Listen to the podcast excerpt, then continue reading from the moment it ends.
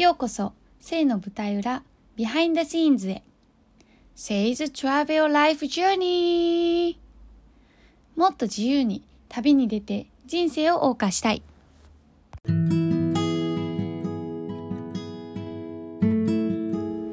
はじめまして。私は神戸でゲストハウスを経営しています。これからは好きなことを仕事にしたい人のマインドを整えてセルフプロデュースをサポートする活動もしていこうと思っています。実際夢だった大好きなゲストハウスを経営している経営者目線の悩みや未来への不安などモニョモニョしている心と脳みその中を公開していくポッドキャスト番組です。一緒に悩んで悩んでまた悩んででも前に進んでいきましょう。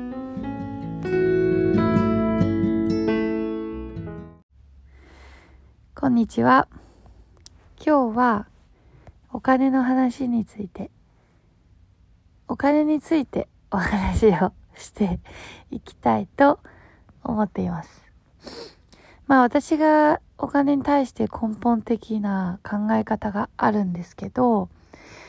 今日のポッドキャストを通してお金についてちょっとインターネットでも調べてみました。そこで自分の中でちょっとこうキャッチした言葉っていうのがあってそれがえっ、とお金をお金としてしか考えていないっていう言葉でした。でこれはどういうことかというとお金はあのーお金じゃないんですよね。でもお金 でもお金なんですよね。で、この記事を、この言葉書いてた記事には、とキングコングの西野さんと、あの、ホリエモンが共通の価値観を言っていたっていうことを書いてた記事なんですけど、その二人はお金のことを信用と言っているみたいです。だから、信用してるから、この人にこんだけのお金を払えるとか、信用されてるから、こんだけのお金をいただいてるっていう感じ。だからお金ある人は信用もされてるっていうふうに言っています。まあ自分が信用されてるかどうかでお金のこう量が変わるっていうのはまあ正直ちょっと謎な部分があってなんか例えば信用はされてる人なのにまあいろんな理由でお金がないっていう人もいるし逆にお金がたくさんあるからといって信用できるわけでもないじゃないですか。ただじゃあ払う側としての相手を信用してるかどうかっていうのは私はこれはあるなって思います。相手を信用してるからこの分のお金を払えるっていうのが、まあよく考えてみれば、まあ私は結構そういうのはあるなって思っています。あとは、それに加えて私の価値観を言うと、そこに自分も信用してるかどうかっていうのも大きな、うーん、なんだろう、大きなポイントかなと思います。っていうのが、うん、私、あの、心理学の勉強とか、そういうのに結構お金をかけていて、それって、うん、例えば50万の商品に対して、50万ってめっちゃ高いじゃないですか。普通に出せない金額だと思うんですけど、でもそれが出せたのは、相手の講師に対しての50万の信用があるからだと思ってるし、その内容にも50万の価値があると思っている。さらには、その50万円で私はもっと豊かになるっていう自信があるからなんですよね。だから私は出せました。お金じゃないから、そこは。で、あとは、あの、イニをやってて、そのゲストハウスを経営することによってより深く大きくなった考え方なんですけどあのこれはちょっと会社員とかにはあんまり向かない話かもしれないんですけど例えばうーんそうですね。うーん何を例えようかな。例えばうーんジンジャーエール例えばジンジャーエールって原価っていうか、まあ普通に皆さんもスーパーに行ってわかると思うんですけど、まあ2、300円なわけなんですよ。じゃあ2、300円のジンジャーエールを買うことによって、売値が私たちはあるじゃないですか。それを、例えばホテルとかだったら700円で売るんですよね。で、そんな感じで、このものにお金を使った時、リターンはいくらなのかっていうのを考えるんですよ。だから、それが2、300円だったら、それこそみんなも平気でこうポンって出せるかもしれないけど、自分にとって飲みたいものだったらね、100円だってお金だし、500円だってお金だし、10万円のものだってお金なんですよ。で、そのお金の高さとか低さで物の価値を考えるのは、私的には違うというか、お金をお金としてしか見てないなって思っちゃうんですけど、例えば100円のものに対して、それがただただ100円として浪費されてしまうと、100円もったいないくなっちゃうじゃないですか。でも、例えば10万円の商品を買って、それを35万円で転売ができるって思ったら、その10万円払いませんか？だって20万あれ ?10 万円の35万だから、えっと、25万円プラスになるんですよ。100円を100円で浪費してしまったらマイナス100円だけど、10万円を払って35万円で売れた場合、それってプラス25万円なんですよ。やばくないですか？そんな風に私は考えています。でもそれは自分が意味をやってから考えれるようになったし、あとは、まあ、年齢っていうこともあって、いろいろお金かかってくるじゃないですか。お付き合いでもお金はかかるし、自分の趣味になってお金かかるし、そもそも生活費が必要になってくるから、こういろいろと、なんだろう、金に対して、こう気にしないといけない状況が増えてくるんですよね。昔は公園で遊んでも楽しいし、友達とゲームしてて楽しいし、なんか私とかトランプとかあのスピードとかあのめっちゃ好きだったんですけど、大富豪とかね。あの、そういうのってお金かかんないけど、ほら今は私はサーフィンとかさ、旅行とかさ、もうお金しかかかんないわけなんですよ。だからそうなると、使って消えていくっていうのには限界があるなと思うし、こう、働き続けることにも限界があるなって思ったんですよ。まあそれをきっかけに、こういろいろと学ぶこともあったんですよね。で、思った時に、なんか、あの、お金を浪費するものじゃなくて、常にお金を使ってどうお金を増やすかみたいな風に私は考えています。で、実際お金を使ってお金を増やすことももちろん可能だし、お金を使うことによっていい時間を増やすこともできるしいい人付き合いもできるしあといい自分に出会うこともできるなって思っています。そう。だからうーんその心理学の勉強以外にも違う講座にも私はお金をかけてるんですけど正直相手のこと知らなかったらそんなに大金は払えないですよね。私もなんか企業者向けの講座みたいなのが、やっぱこう、気になるんで見たりするんですよね。そしたら、なんだろう、最初はなんか、こ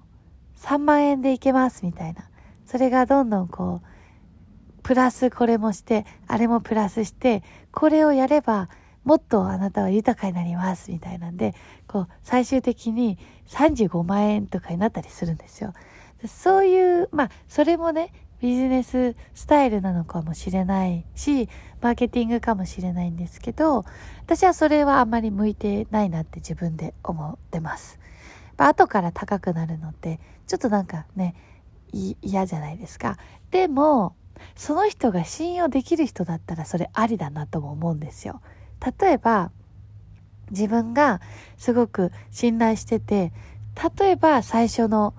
そうですね、5000円で、あ、すごく価値があったな。そしてこの人信用できるなって思ったら、今度1万円の商品がもし出たとしたら、1万円の価値がきっとあるんだろうなって思うし、今度10万円の商品が出たら、あ、この人は5000円も5000円以上の価値があって、1万円も1万円以上の価値があるんだったら、10万円もきっと10万円以上の価値があるって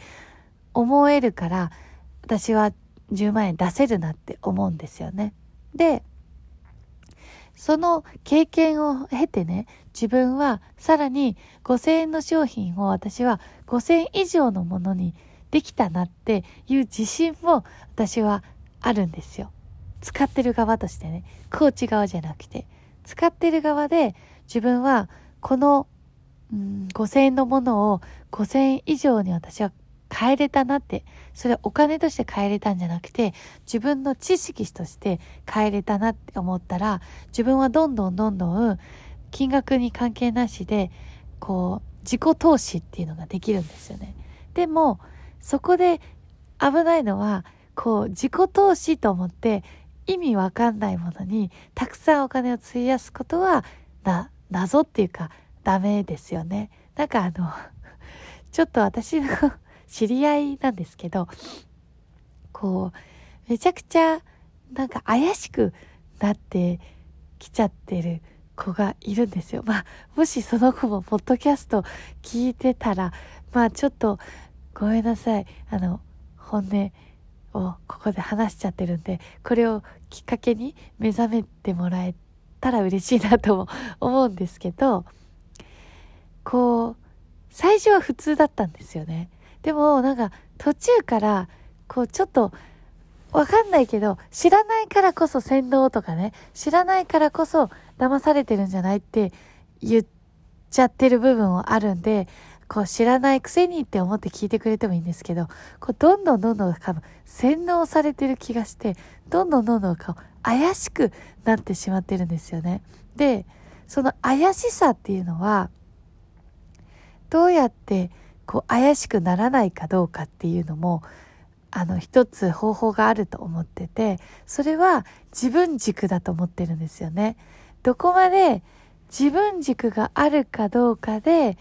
自己投資が洗脳に変わっていかないかなんですよ。で私自分で言うのもなんですけどめちゃくちゃ自分の考え方しっかりしてるしめちゃくちゃ自分軸がしっかりしてると思ってるんですよね。それはなんだろううん、何が OK で何がダメなのかを常に小さいものから判断してるし常に自分と向き合ってるからこそこの人が言ってるこれって本当にそうなのか。自分は今一時的な感情に惑わされていないかみたいなことを常に私は考えています。だから洗脳されないって思っています。でもあの、やっぱり私も人間なので、こう、ブレてしまう。まあ、ブレることはもうほぼないけど、こう一瞬の迷いが出たりすることってあると思ってるんですよ。そういう時私はよく周りの信頼してる友達とかに あの、ねえねえ、やばくだったら絶対言ってね、みたいな風に言ってるんですよね。やっぱ、こう、第三者ほど客観視できるものはないと思ってるんで。で、その第三者っていう話になると、私とどんどんお金に関係ない話になるんですけど、やっぱり第三者が一番、こ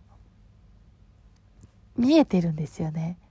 だから、コーチっていう存在が必要だったりするなって私は思っています。で、別にそれはコーチじゃなくても、私は、あの、お姉さんと一緒に住んでるんですけど、お姉さんにもよく話をします。どんな話題も話すんですよね。だからそういう関係性がある人がいてよかったなって思うんですけど、例えば別にそういう人がいなくても、あ、このジャンルの話はこの人にできるなとか、このジャンルの話はこの人にできるな。例えば恋愛はこの人だとか、仕事はこの人だとか、プライベートの悩みはこの人に、こう自分の内側の悩みもうちとあの話すことができるとかでもいいと思ってて一人の人に全てのこう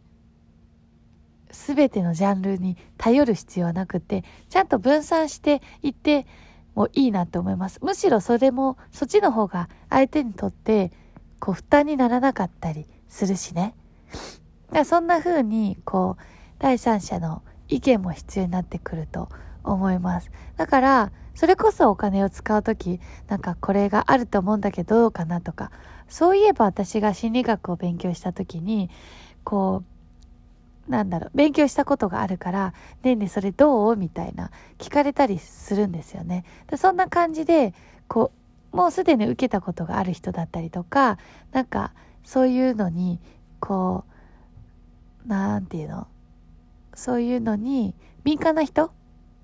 にあの聞いてみてもいいのかなって思います。ただこんな感じでこう価値観がやっぱ人それぞれ違うから全く違う価値観の人に相談してもそもそも意味がないと思うんですよね。例えば結婚なんかしなくていいとか入籍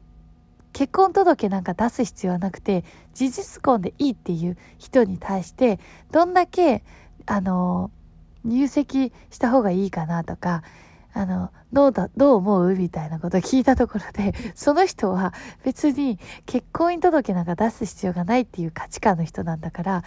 こう、違うじゃん。なんか聞く相手間違ってるじゃん。もう答えを求めてその人に聞くんだったらいいけどね。まあ結局、自分の中で答えが出たりするんですよ。そういう人に聞くってことは、結婚姻届は必要ないって思ってるってことなんですよね。本心はね。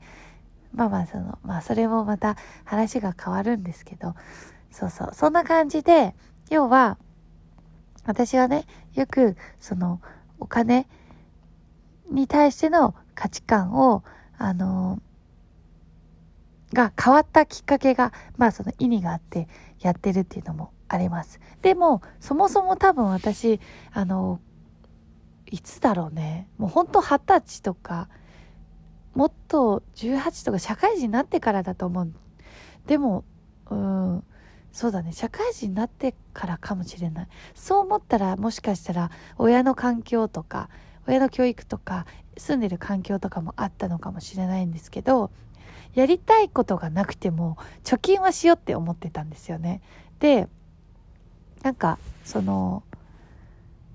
やりたいことがあった時に、そっからそれがモチベーションでお金を貯めていくっていうのももちろんいいかもしれないんですけど、私は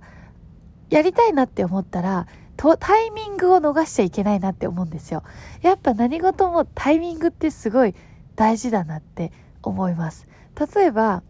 うん、1月にオーストラリアで全豪オープン、あのテニスの試合ね、全豪オープンがあるんですけど、それに行きたいなって思ったら、もう2023年の1月に行かないといけないんですよね。そっから、じゃあ貯金して、あの、全豪オープンに行くみたいな。なったらもう2023年の1月の全豪オープンはもう逃してしまってるんですよ。もちろんその次のシーズンの全豪オープンに行けるかもしれないけど、でももしかしたら、それこそ自信があって、全豪オープン、次のシーズンはできなかったりするかもしれないし、じゃあ、その、さらに次のシーズンで行くってなった時に、自分のライフスタイルが変わってしまって、例えば赤ちゃん妊娠してるとか、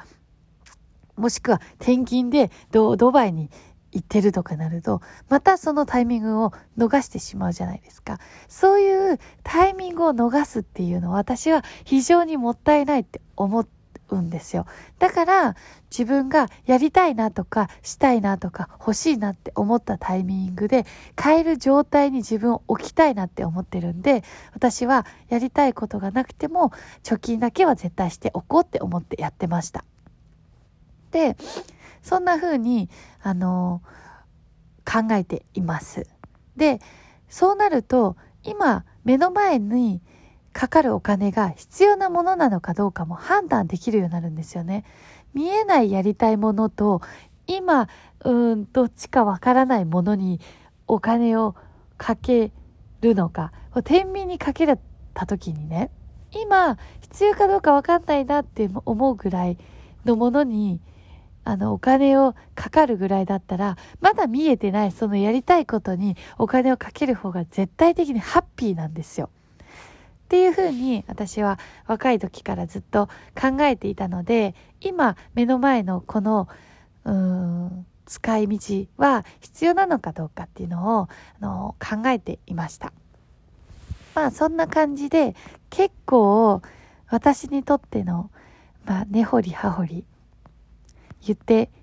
みました。お金について。ちょっと途中関係ない話もあったんですけど、まあ要はまとめてみようかな。まとめると、1、お金は信用。で、それは信用されてるかどうかっていう点もあったけど、どっちかっていうと信用してるかどうか、相手に信用してるかどうかと、自分に対して使った分だけ、使った以上にリターンが自分にあるっていう信用があるかどうかが一つだと思います。それはお金としてじゃなくてもね、経験として。まあ、で、二つ目は、100円のジュースを買うのか、10万円のものを買って、転売して20万の利益を生み出すせれるのかどうかっていうのも一つの考え方です。だから自分が例えば資格を取りますよね。私ヨガの資格それこそ25万ぐらいしたんですけど25万円払ったけど25万以上の、あの、リターンを絶対、あの、手にしたいと思ってるんですよ。それは、あの、25万円の知識を自分の体に乗せるっていうのももちろんだし、ヨガを通して25万円のこう利益を出せれるように頑張りたいなって思う。そこが私のモチベーションになってきます。だから、二つ目は、払った分のリターンを必ず、えっ、ー、と、ゲットするっていうのが自分に対しての、まあ、覚悟だったりとか決め事にしています。あと、なんだっけ？あ、そう。で、三つ目が貯金ですね。今目の前でやりたいことがなかったとしても、将来やりたいことがある時のために、何かしらのタイミングを逃さないために今のうちに貯金をしていきましょうってことです。で、ちなみにさっきヨガの話で思い出した話があるんですけど、あ、それはちょっとどうしようかな。あの、舞台裏で話そうかな。はい。今日はこんな感じでいた。ちょっと、あの、強制終了ですけど、ちょっと今日長く喋っちゃったんで、一旦これでおしまい。バイバイ。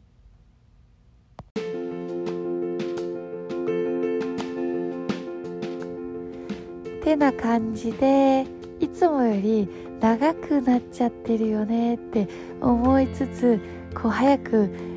時間をこう終わらせたいとかをなんか長くなりすぎないようにしようとか思いすぎてあのー、最後すごい書き端で喋っちゃいました。すみません。あのー、そんな感じでちょっと熱い思いということで伝えさせていただきました。じゃあ今から舞台裏でまた私の大事な話をしたいとあまあ大事でもないけど私が感じたことを話したいと思います。まあ大事でもあるか、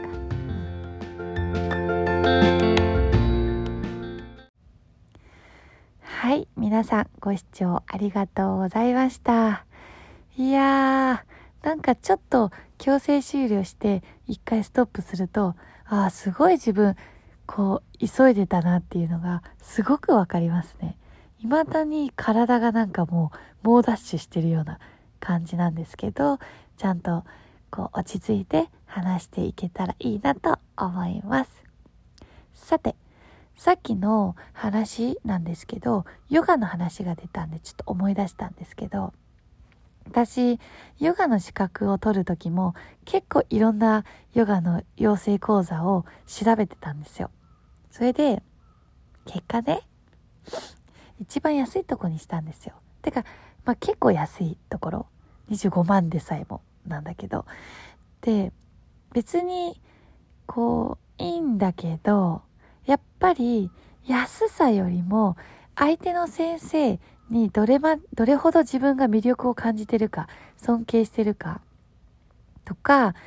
その中身に対してどれくらい信用してるかっていうのをちゃんと見ないといけなかったなって思って、ちょっとそれに関してはね、反省してます。で、その、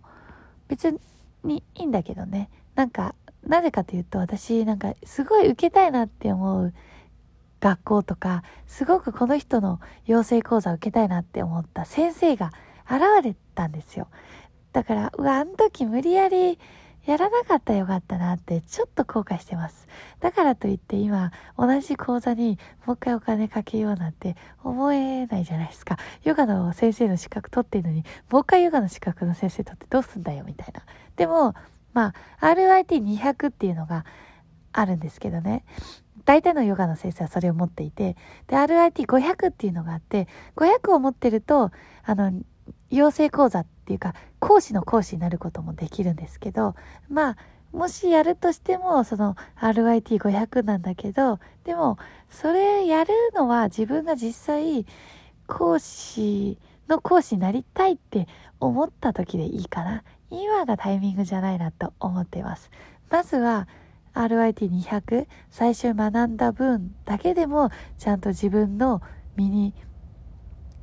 あのつけていかないといけないなって思ってますんで。だから来年はちょっとヨガもしっかりやっていきたいなと思っています。で話がちょっと戻しますね。でそのヨガの話もそうだしあと自分のゲストハウスなんですけどね。その何て言うの？料金を決める時部屋の金額ってすごいピンキリじゃないですか。あの、ピンキリなんですよ。で、正直言うと、2000円ぐらいのゲストハウスもあれば、4500円かかるゲストハウスもあって、まあ、意にはその中間の、まあ、3000円台ぐらいなんですよ。ドミトリーね、相部屋に関しては。個室はもうちょっと料金が変わるんですけど。で、その、で、なんかその料金を決めるときに、やっぱ自分って女の子で最初一人でやってたから、安すぎたら、変な人が来ても嫌だなと思って、ある程度の金額にしています。で、人を区別することはできないけど、お金である程度の、まあ、断捨離、うん、お金である程度の区別はできるなって思っちゃってます、実は。っていうのも、例えばだけど、3万円の家賃アパートに住んでるのと、25万円のタワマンに住んでるのとでは、環境って全然違うじゃないですか。人って全然違いませんか ?3 万円で住んでる人たちの方と、25万円で住んでる人たち、それって、なんて言うんだろう。お金があるからいいっていうわけじゃないんですよ。そこだけは絶対勘違いしないでくださいね。でも、やっぱ、こう、安いところの方がまあ、治安が悪かったりとか、ちょっと、あの、不潔なおじさんが多いとかね、そういうイメージなんですよ。それだけ？だから別にそれは25万、3万じゃなくても、3万円のアパートに住んでるのと、うん、8万円の、あの、ちっちゃいマンションに住んでるのでは、やっぱ違うんですよ。そんな感じで、こう、安かろう、安いからいいっていうわけじゃないよっていうことを、まあ私は伝えたいです。あと、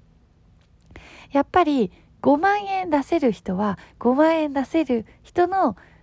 あの人たちが集まってくるし、20万出せる人は20万出せる人たちが集まる場所。だから100万円出せる人は100万円出せる人の場所にいるんですよ。それは、例えばだけど、自分は高級バッグを持っててジュリエジュエリーを身につけるのが好きっていう人がいるんだったらじゃあそういうこうなんだろう30万円のジュエリーが払える場所に行ってるだろうしそういう人たちが同じような価値観の人がいるわけ。同じように30万円のジュエリーがいいよねみたいな話をする人たちがいるわけ。で、例えば私はサーフィンが好きだからサーフィンに行くじゃないですか。サーフショップとか海に行く。そうすると、そうサーフィンが好きな人が集まるから自分と同じ価値観の人が現れるんですよね。だから、なんか、わ、あの人30万のジュエリーしてるんだ。そういうのにお金かけるの意味わかんないって思う必要はなくって、その人たちはその人たちの価値観で生きてるわけだから、自分は自分の価値観で生きてたらいいんですよ。で、それこそ3万円の人とか、なんか、え、なんだろう、T シャツぐらいふる、拾ったやつじゃなくて、ユニクロでもいいから、そんなボロいやつ、じゃなくても拾ったやつとかじゃなくてもこうユニクロで買おうよじゃ900円とかで売ってる時だってあるじゃないですか。だからそうやってこう逆に自分がえって思うことをいやいや向こうはいやどんだけボロボロになってもこれお気に入りだしみたいなとかいう価値観があるわけだからこうなんか右の価値観も否定しないし左の価値観も否定しなくて自分は自分の価値観で生きたい価値観にいればいいって思っています。だって世の中いろんな人がいるし、いろんな価値観があるわけだから、だから私はどの価値観の人も否定しないようにしています。だから、こう、ブランド物がいいっていう人も、私は本当にブランド物とかマジで興味ないんですよ。でも、でも、あの、サーフィンは、サーフボードはちょっといいやつ欲しいんですよ。結局、サーフィンの中にもブランドってあるわけなんですよね。だから、一緒じゃんっていう、ルイ・ヴィトンとか、コーチとかエルメスじゃないだけで、世界的な高級ブランドじゃないだけで、結局自分もサーフボードとか、ウエットとか、なんか、そういうグッズとかにこだわってるわけなんだから、だからその人たちのカバンの中では、こう、グッチがいいとか、カバンの中ではエルメスがいいとか、セルセリーヌが、もうセルーヌとか言って、セリ、セリーヌですよね？あれ？あれ？アーティストの人にもセリーヌいたけど、カバンの高級ブランドのカバンもセリーヌですよね？わかんないけど。なんか、それで、こう、あの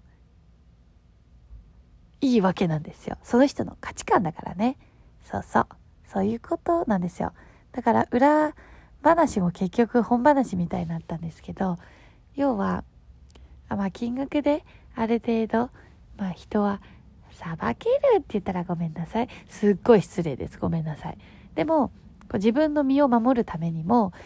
1000円のゲストハウスじゃなくて、ちゃんと3000円ぐらい取ろうって思うのは、まあ、そういう自分の身を守るためです。で、いうのが一つと、あとは自分の価値観で生きていけばいいっていうことかなと思います。はい。なんか伝わってたらいいなと思います。今日もご視聴ありがとうございましたみんなに愛と自由を。さて次はどこに旅出ようかな。